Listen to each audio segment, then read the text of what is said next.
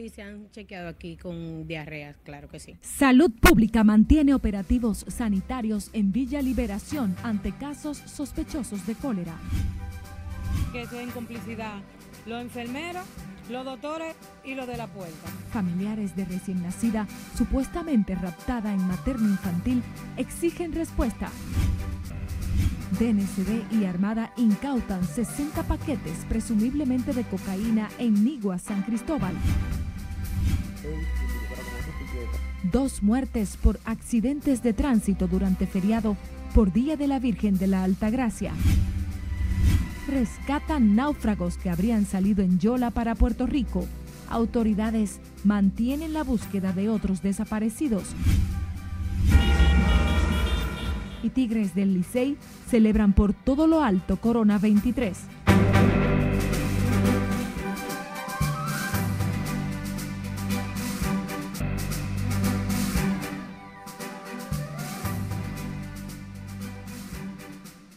Hola, muy buenas tardes, casi noche. Bienvenidos, bienvenidas a esta jornada informativa de la Red Nacional de Noticias correspondiente a este 22 de enero del 2023, una jornada de fin de semana. María Cristina Rodríguez estará junto al equipo técnico y de producción compartiendo la actualidad hasta este instante. Iniciamos. Las autoridades sanitarias realizan este domingo una jornada preventiva casa a casa en el sector de Villa Liberación en Santo Domingo Este, con el objetivo de detectar posibles casos de cólera. Hasta el momento han fallecido cinco personas con sospechas de la enfermedad bacteriana. Lency Alcántara estuvo en el lugar y nos amplía. Sí, se han chequeado aquí con diarrea, claro que sí. Desde el pasado jueves, miembros de salud pública se mantienen realizando operativos en el sector de Villa Liberación del Almirante en Santo Domingo Este donde al menos cinco personas han fallecido sospechosos de cólera. Alrededor de, bueno, en el día de ayer tuvimos dos pacientes con diarrea.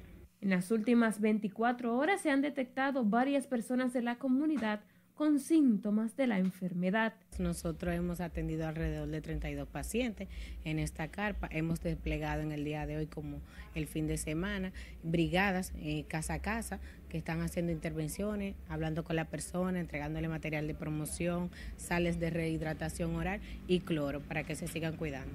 Mientras las autoridades sanitarias realizan jornadas de detección de la afección, los moradores de la zona piden la intervención y regulación del agua potable donde aseguran se originó la propagación del cólera. En este sector, cuando llega el agua, se junta la materia fecal con el agua de, de tomar. Cocinan con esa agua. Aquí hay muchas necesidades, primeramente, que es lo que permite que la gente, un botellón de agua cuesta 100 pesos. Claro, claro, sí. Tenemos temor porque tú sabes cómo está esto y con los niños y y se está muriendo mucha gente. muy, muy preocupado. Hoy estamos eh, tomando la medida de la higiene, lavarse bien las manos, con cloro, echarle cloro y a los productos arroparlo bien y forrarlo bien para que la contaminación no nos llegue. En los próximos días será retirada la carpa ubicada en el sector de la Sursa, epicentro del cólera en el país, debido a la disminución de pacientes con posibles síntomas de la enfermedad. Lenzi Alcántara, RNN. También el Ministerio de Salud Pública reportó este domingo 18 nuevos casos de COVID-19 y cero fallecimientos en las últimas 24 horas. La positividad diaria se sitúa en 2.71% y en las últimas cuatro semanas en 4.44%. Según el referido reporte, se mantienen activos 315 pacientes, tanto que 655 mil se han recuperado del virus. De acuerdo al último boletín, el total de fallecidos es de 4.384, mientras que los casos acumulados ascienden a 659.981. La vicepresidenta de la República, Raquel Peña, y el director ejecutivo del Instituto Nacional de Aguas Potables y Alcantarillados, Wellington Arnott, inauguraron este domingo la planta de tratamiento de aguas residuales del municipio de Fantino, provincia Sánchez Ramírez, con una inversión de 107 millones de pesos. Al ofrecer detalles de la obra, el director ejecutivo del INAPA destacó que el proyecto tiene capacidad para tratar los desechos líquidos domésticos de una población estimada en 24 mil habitantes, lo que asegura la salud y la protección de los sistemas ecológicos de la demarcación. Esta planta de tratamiento de agua residual, lo que ven ahí es agua residual, está funcionando al 100% para traerle salud a nuestra gente de Fantino. Por lo tanto, esta es la decimotercera obra que inauguramos en esta gestión. Y estaremos inaugurando en este año más de 100 obras más que con Dios mediante impactarán en millones de dominicanos.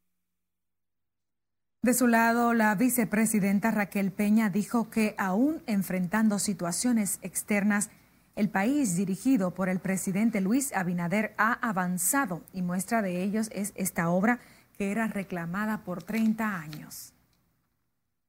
Familiares de una bebé recién nacida supuestamente raptada del Hospital Materno Infantil San Lorenzo de los Mina exigen a las autoridades su apoyo para la recuperación de la infante, mientras denuncian que el robo de la niña se hizo en complicidad con personal del centro médico. Lencia Alcántara tiene más detalles. Anda un video por ahí que ya apareció la supuesta ladrona. Desde la madrugada del pasado viernes, la familia Nolasco Girón se mantiene en vilo y desesperación tras el rapto de la pequeña Gabriel prácticamente de los brazos de su madre en la maternidad de Los Mina. A las 12 y 55 que ella enterró y dijo que se iba a llevar a la bebé porque tenía la fiebre muy alta, que ella la iba a medicar. Pero yo lo que no entiendo, dónde estaba el portero esa hora, dónde estaba la seguridad, por donde ella salió, cómo ella entró y nadie la vio. Según ellos, aquí no había cámara, pero yo veo que, que ellos, que ellos hay cámara. Y yo quiero que mi niña esto. Como se observa en este video, una mujer aparentemente enfermera del centro médico fue la responsable del robo según los allegados a la bebé. Y necesitamos una respuesta rápida, que nos entreguen la niña porque necesitamos la niña. La niña no estaba enferma, la niña no tenía nada. Y ese era un personal de ahí mismo, porque la niña no se le iban a llevar esa hora. Usted no le van a entregar una niña esa hora a nadie. Se supone que eso es en complicidad. Los enfermeros, los doctores y los de la puerta. Los parientes de la menor, quienes desde el rapto de la criatura se han mantenido apostados en las afueras del hospital, piden la intervención del gobierno en la situación. Entonces nunca no había nadie, nadie vio nada, el director no nos da la cara. Ayer fue que como le hicimos un piquete, habló y dijo que están trabajando, que están investigando, pero ellos nadie vio nada y nadie sabe nada. Y esa niña no se podía desaparecer de ahí sola. Entonces nosotros lo que queremos es que nos entreguen la niña porque de aquí no nos vamos a mover hasta que no nos la entreguen. Aunque el caso ya fue reportado a la Policía Nacional, quienes mantienen el caso bajo investigación, las autoridades del Hospital Materno Infantil se niegan a ofrecer detalles del lamentable suceso. Los familiares de la pequeña amenazan con manifestarse de forma violenta si no obtienen pronto a la recién nacida. Lency Alcántara, RNN. Oficiales policiales adscritos a la Dirección Central de Investigación DICRIN profundizan las investigaciones en busca de esta recién nacida denunciada como robada a su madre la madrugada del sábado del área de posparto del Hospital Materno Infantil de Los Mina. Con relación al caso, han entrevistado a más de 10 personas en busca de información que permite esclarecer el caso y localizar la niña, incluyendo médicos, enfermeras, personal de seguridad, taxistas y la joven madre de la infante, cuya identidad se hace reserva.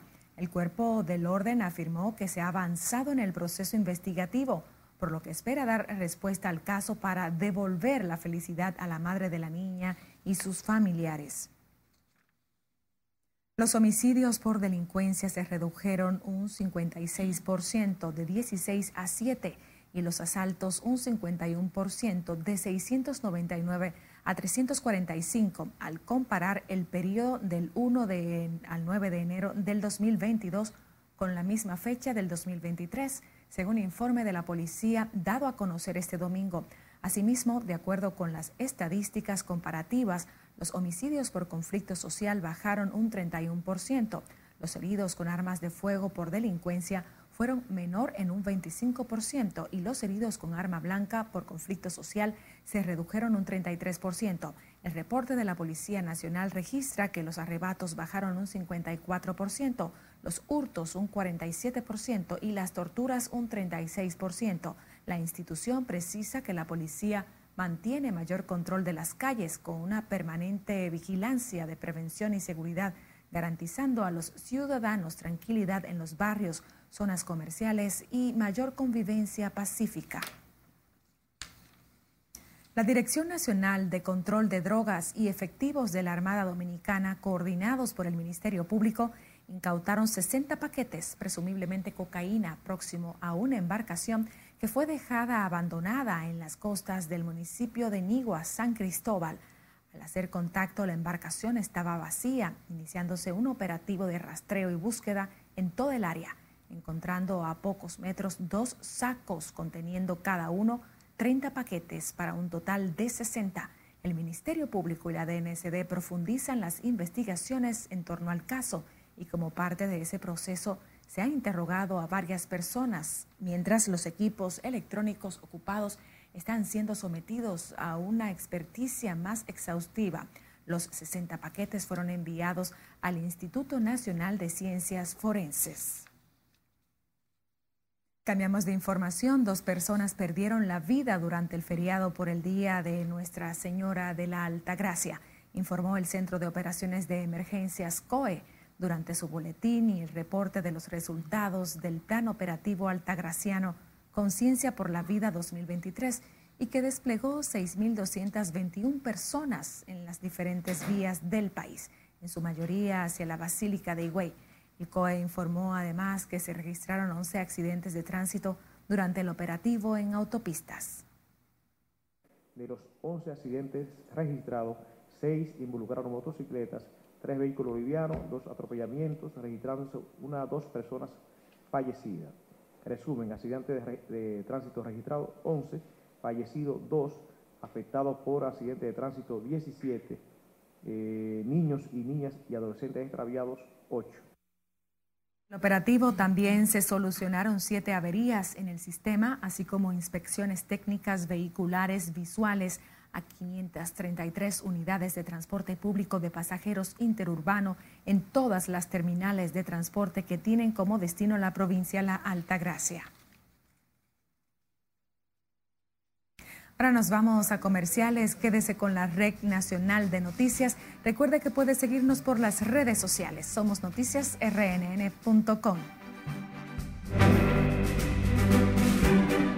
Nos vamos a comerciales, pero al volver conozca la condición de náufragos que salieron desde Sánchez en Yola a Puerto Rico. Además, ¿cómo celebran los Tigres del Licey su campeonato número 23?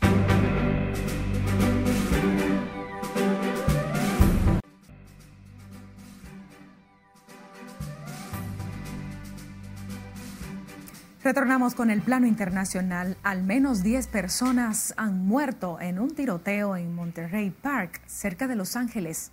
Estas y otras informaciones en el resumen internacional con nuestra compañera Margaret Ramírez. Al menos 10 personas han muerto y otras 10 han resultado heridas en el tiroteo que se produjo esta madrugada en un estudio de baile de Monterrey Park, a unos 13 kilómetros al este de Los Ángeles, según el balance de la policía. Otras 10 personas fueron trasladadas a los hospitales cercanos y sus condiciones van desde estable a crítica. El dueño del restaurante en la zona donde se produjo el tiroteo dijo a Los Angeles Times que tres personas entraron corriendo a su establecimiento y le pidieron que cerrara la puerta con llave porque en la calle había un hombre con una pistola semiautomática. Los sucesos se produjeron en una zona donde horas antes miles de personas habían celebrado la entrada del Año Nuevo Chino. Casi cuatro meses después de su reaparición en Haití, el número de víctimas del cólera ha aumentado a 496, informó el Ministerio de Salud Pública y Población. El país ya ha registrado 25.182 casos sospechosos y 21.407 hospitalizados, 73 de ellos nuevos, mientras que 312 de las 496 muertes se produjeron en instituciones de salud y otras 184 en las comunidades. El Papa Francisco pidió públicamente el cese de la violencia en Perú tras semanas de protestas por la crisis política y pidió a las autoridades emprender la vía del diálogo en pleno respeto de los derechos. Me uno a los obispos peruanos al decir no a la violencia, venga de donde venga, no más muerte. Solicitó el pontífice tras el rezo de los ángeles dominical de la venta del Palacio Apostólico. Las protestas han sacudido a Perú desde diciembre para exigir la renuncia de la presidenta Dina Baluarte y ya se han saldado con 62 muertos. El gobierno peruano evacuó este fin de semana 418 turistas que se encontraban varados en la ciudad de Machu Picchu debido a las manifestaciones gubernamentales. Los afectados han sido trasladados a la ciudad de Cusco. El Ministerio de Comercio Exterior y Turismo precisó en un comunicado que el traslado de los visitantes afectados de los 148 son extranjeros se realizó en dos trenes que los llevaron hasta la estación de Picacucho, donde los esperaban buses para trasladarlos a Cusco. En la misma jornada, las autoridades anunciaron el cierre del sitio arqueológico y del camino que conduce a la ciudad inca, alegando motivos de seguridad ante las protestas antigubernamentales que se han desatado por todo el país, dejando a decenas de muertos. Y un grupo de alrededor 25 migrantes fueron interceptados la madrugada de este domingo por las fuerzas de seguridad de Puerto Rico al intentar ingresar ilegal por la costa del municipio de Aguadilla al sureste de la isla caribeña. Agentes de la División de Vigilancia Marítima de las Fuerzas Unidas de Rápida Acción de Aguadilla, adscrito al negocio de la Policía de Puerto Rico, intervinieron con una embarcación sospechosa de 24 pies de eslora en la playa de Crashquad. Y finalizamos en Israel, donde decenas de miles de israelíes se reunieron para protestar contra los planes del nuevo gobierno del primer ministro Benjamin Netanyahu de reformar el sistema de justicia una medida que los opositores advierten pone en riesgo los fundamentos democráticos del país. La protesta siguió a otra de la semana pasada que atrajo a decenas de miles en una primera confrontación con el gobierno ultranacionalista, el más derechista en la historia de Israel. El gobierno afirma que un desequilibrio del poder ha dado a los jueces y asesores legales del gobierno demasiada influencia en la legislación y gobernanza, y Benjamin Netanyahu ha prometido continuar con los cambios pese a la oposición las internacionales de RNN, Margaret Ramírez. Retomamos el plano local. La Armada Dominicana rescató 13 personas procedentes de Samaná y Puerto Plata que se encontraban desaparecidas desde hacía 12 días tras haber salido de manera ilegal a la vecina isla de Puerto Rico. El grupo, dado como desaparecido por familiares, fue localizado en alta mar, cerca de las costas de Puerto Plata. Según relatan los rescatados, cuatro de sus acompañantes se lanzaron al agua para salir a buscar ayuda. Hasta el momento se desconoce su paradero. Una vez rescatados, fueron llevados a Puerto Seguro en Puerto Plata, donde permanecen para ser asistidos por unidades del 911 debido a las condiciones en que se encontraban. Siguiendo con más, la Pontificia Universidad Católica Madre y Maestra y el Ministerio de Agricultura firmaron un convenio de colaboración interinstitucional para la elaboración conjunta de proyectos destinados al fortalecimiento técnico e institucional del Ministerio de Agricultura. El convenio suscrito por el reverendo padre doctor Cecilio Espinal, rector de la Pucamaima, y el ministro de Agricultura Limber Cruz López Ambas partes se comprometen a desarrollar programas de financiamientos de proyectos en el área de elaboración de una plataforma digital para gestionar el sistema de información del Ministerio. Para fortalecer, como así lo dice el objetivo de este convenio, pues su gestión y el servicio a la nación para un desarrollo cada vez más sostenible es, es digno de reconocimiento. Y reconocer también a la persona del ministro por su apertura. ¿Por qué? Porque la universidad pone a disposición todas sus competencias, sus capacidades instaladas. Pone a disposición también todas sus áreas de, que generan conocimiento a través de la investigación. Solamente con la capacitación, la educación, la formación, la investigación, con la ayuda de las universidades conectados en los sectores agropecuarios, para alimentarnos de conocimiento, lograremos lo que el país y los objetivos del 2030 sobre alimentación en todo el mundo. La presente rúbrica pretende además identificar en coordinación con la Pucamaima los proyectos que serán desarrollados, facilitando las instalaciones físicas y dar acceso a las informaciones necesarias para su efectiva ejecución. El Poder Ejecutivo promulgó el Reglamento General de Aplicación para la nueva Ley de Aduanas, que regulará y garantizará la correcta aplicación de la normativa. De acuerdo con informaciones, con la publicación de esta ordenanza, se actualiza la legislación nacional al adoptar buenas prácticas internacionales como lo han hecho otras regiones del mundo. Asimismo, el país operará bajo la luz de directrices de organismos internacionales en el ámbito aduanero, aduanero y el comercio internacional como la Organización Mundial de Aduanas y la Organización Mundial del Comercio. La normativa fue promovida por la Dirección General de Aduanas. El recién destituido intendente del Cuerpo de Bomberos de Santo Domingo Oeste, coronel Gregorio Candelario, denunció que su cancelación obedece a la desarticulación de una supuesta estructura mafiosa que operaba a lo interno de la institución. Atribuyó su desvinculación del cargo a la persecución que se iniciará en su contra a raíz de las acciones contra actividades ilícitas. Existen dos negocios que funcionan, que funcionaban aquí adentro y nosotros pudimos desmantelar esos negocios y sacarlos dentro del cuerpo de bomberos. Eso es, eso es eh, una empresa privada de manejo de editores que incluso usa un, usa un, un logo de una institución internacional que no está autorizada y la dirección de SRNC es la misma del cuerpo de bomberos. Candelario dijo además que ha sido víctima de ataques y amenazas de muerte luego de su accionar transparente en el cuerpo de bomberos de Santo Domingo Oeste, por lo que responsabilizó a Basilio Martínez de lo que le suceda a él y a su familia. El exdirector del Instituto Nacional de Recursos Hidráulicos, Augusto Rodríguez Gallard, denunció las malas condiciones en las que se encuentra en la actualidad la cuenca alta del río San Juan y de la presa de Sabaneta. Asegura que esas malas condiciones son producto de la destrucción de la foresta, el cambio climático, la alteración de los suelos, los movimientos ganaderos, los incendios forestales, entre otros males.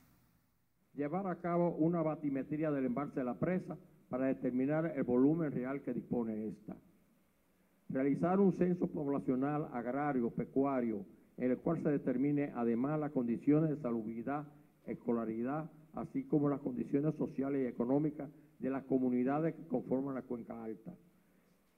Realizar un programa para emprender a corto y mediano plazo la solución de los problemas ecológicos y los problemas socioeconómicos de la subcuenca del río San Juan hasta la presa de Sabaneta. El experto en geotecnia o presas urgió la realización de estudios de impacto ambiental en la cuenca alta del río San Juan y de la presa de Sabaneta. El profesional habló al pronunciar la conferencia Importancia actual y futura de la preservación de la cuenca alta del río San Juan, auspiciada por el Ministerio de Energía y Minas. El teleférico de Puerto Plata reiniciará sus operaciones este lunes 23 de enero tras permanecer cerrado por mantenimiento programado. El director del teleférico de Puerto Plata, ingeniero Jean Abbott, manifestó que los ingenieros realizaron mantenimiento programado al equipo para dar soporte y acondicionamiento total de la polea principal, mantenimiento al generador de emergencia y al motor principal, verificación del sistema de frenos de emergencia y todo el sistema operativo, cumpliendo con todas las normas de seguridad internacionales. El atractivo turístico realizó este procedimiento de rutina para garantizar el funcionamiento óptimo del teleférico durante la temporada alta de visitantes en Semana Santa. Les invitamos a que se quede conectado con la Red Nacional de Noticias a través de nuestras redes sociales. Síganos también por Instagram, Facebook, Twitter y otras plataformas digitales donde además puede escuchar nuestras jornadas informativas en audio. Recuerde que también puede enviarnos sus denuncias e imágenes a nuestra línea de WhatsApp. Volvemos en breve, nos vamos a nuestra segunda pausa comercial.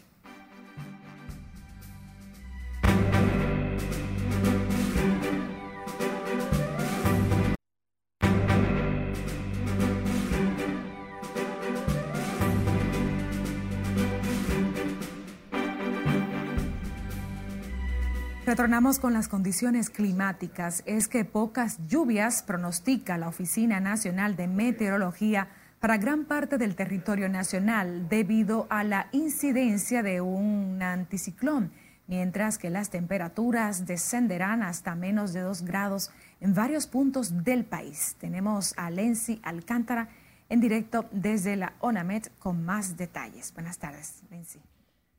Así es, muchas gracias y buenas noches. Me encuentro en la Oficina Nacional de Meteorología para conocer las condiciones del tiempo para lo que resta de este domingo y el inicio de la semana laboral.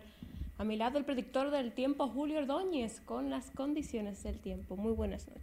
Buenas noches, muchísimas gracias. Así como acabas de expresar, hoy un día bastante soleado en gran parte de la geografía nacional. No obstante, el viento estuvo trayendo algunos campos nubosos hacia la República Dominicana, generando chubascos de corta duración en sectores del nordeste, el sureste, así como la cordillera central.